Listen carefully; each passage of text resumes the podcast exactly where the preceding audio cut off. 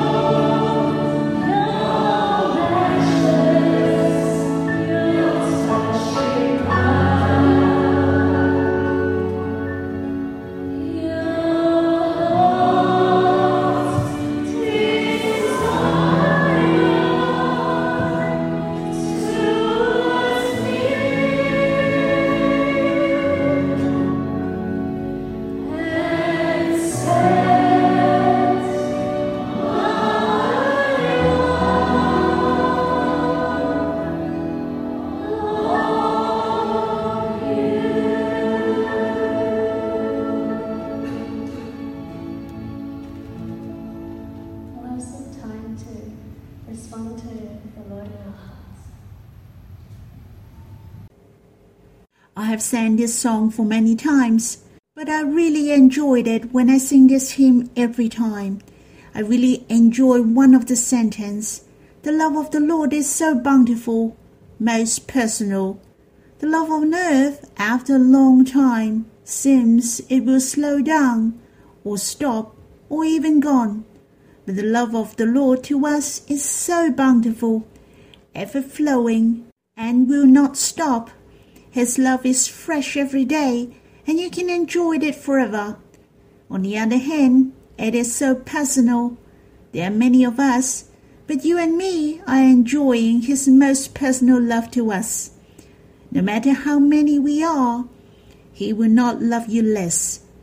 The quantity will not decrease, of course, I'm saying love cannot be measured in kilograms or grams. Every one of us are enjoying his great love, but the quality has not decreased as well. Every one of us is enjoying his most personal love to us. Which is the most precious? We are enjoying his most unique and personal love. Hence, brothers and sisters, we don't have to compare with others Every one of us is the most precious in the Lord's heart. Lastly, I really hope, just as the hymn said, O Lord, grant me undying, bravest faith when facing such great love. What I can respond to Him is my faith. I shall have the bravest faith to enjoy and to respond to Him. The Lord loves me bravely, and I shall love Him bravely in return. May the Lord bless us. Shall we sing this hymn again? And after that, we will respond to him together.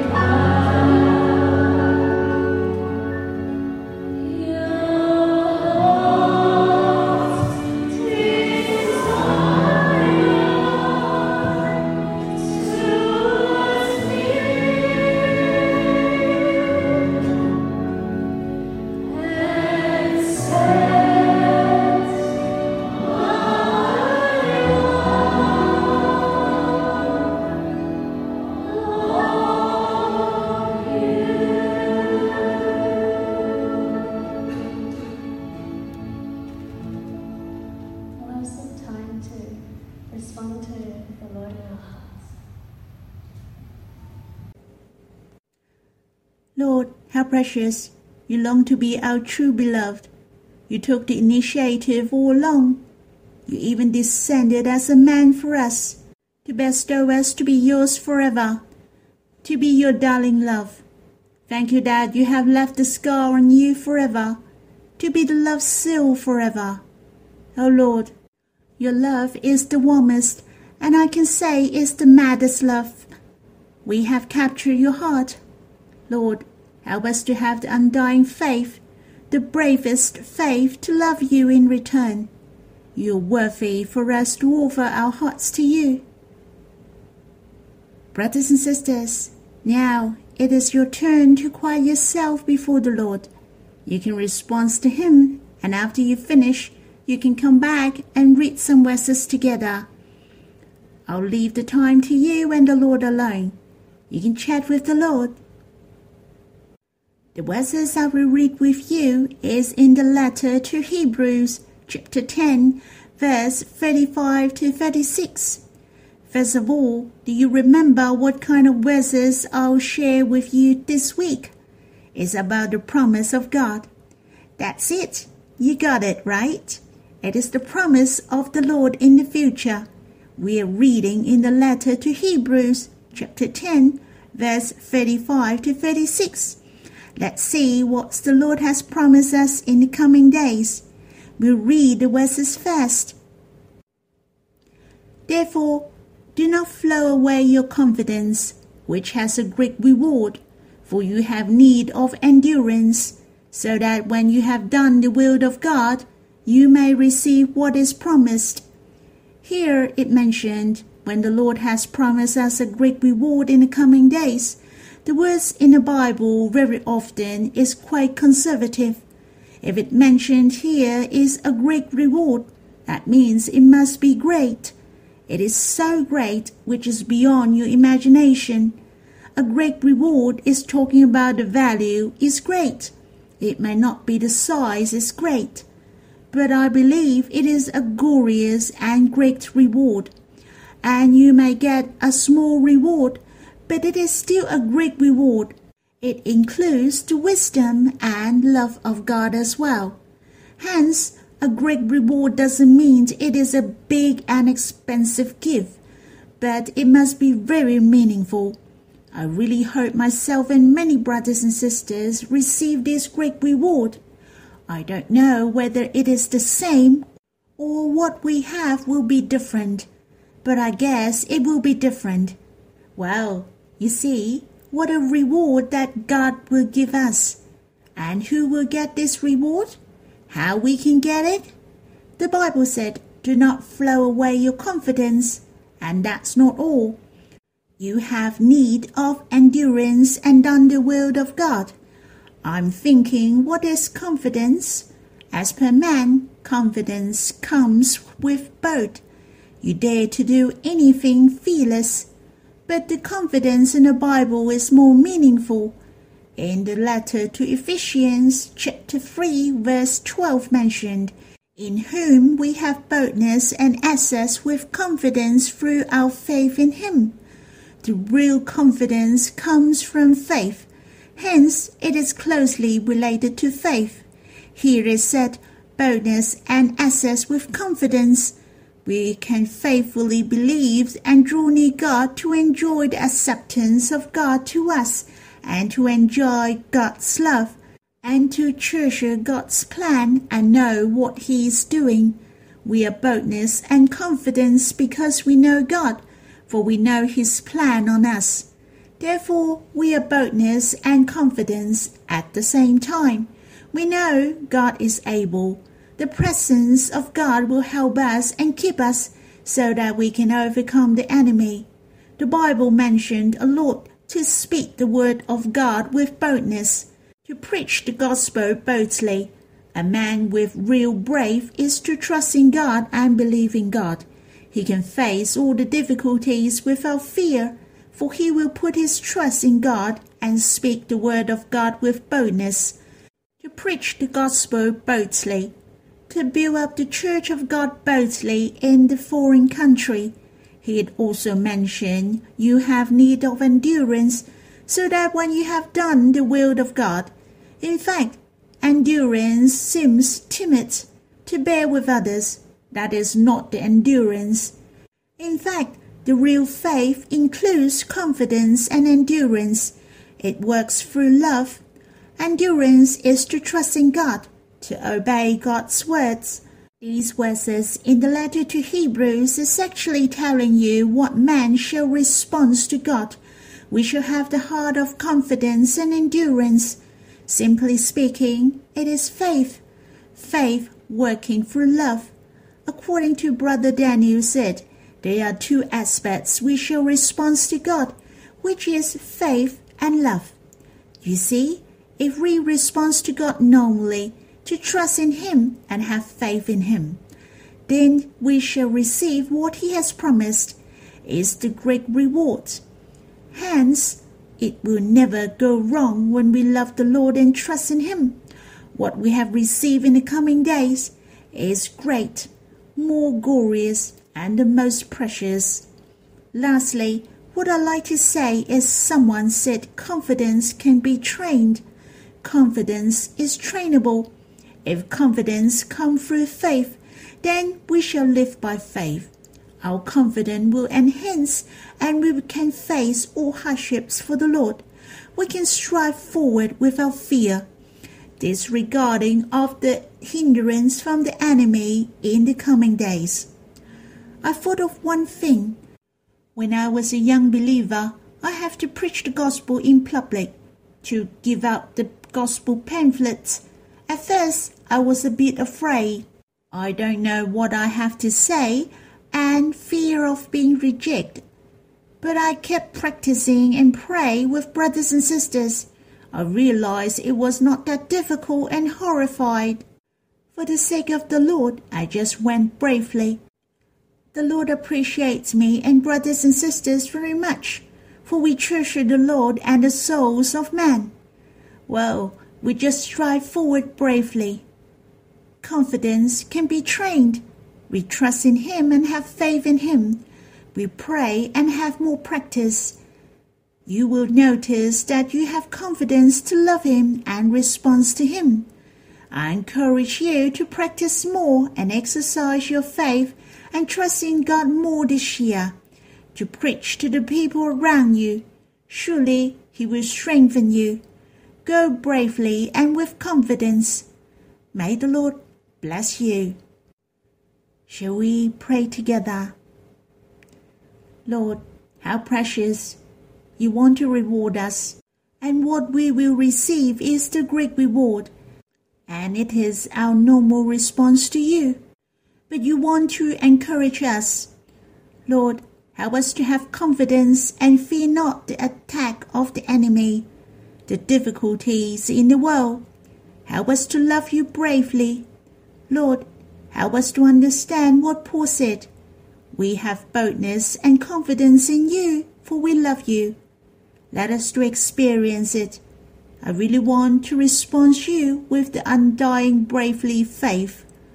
O oh Lord, may you attract us to draw near Abba, to enjoy Abba's loving kindness and affection and help us to draw near you, to enjoy the love and desire of our beloved. Lord, help us to have the fullness of faith to walk the way ahead, to finish your will in this age. Lord, may you bless us. So, you can have some time to quiet yourself and respond to the Lord. I'll leave the time to you.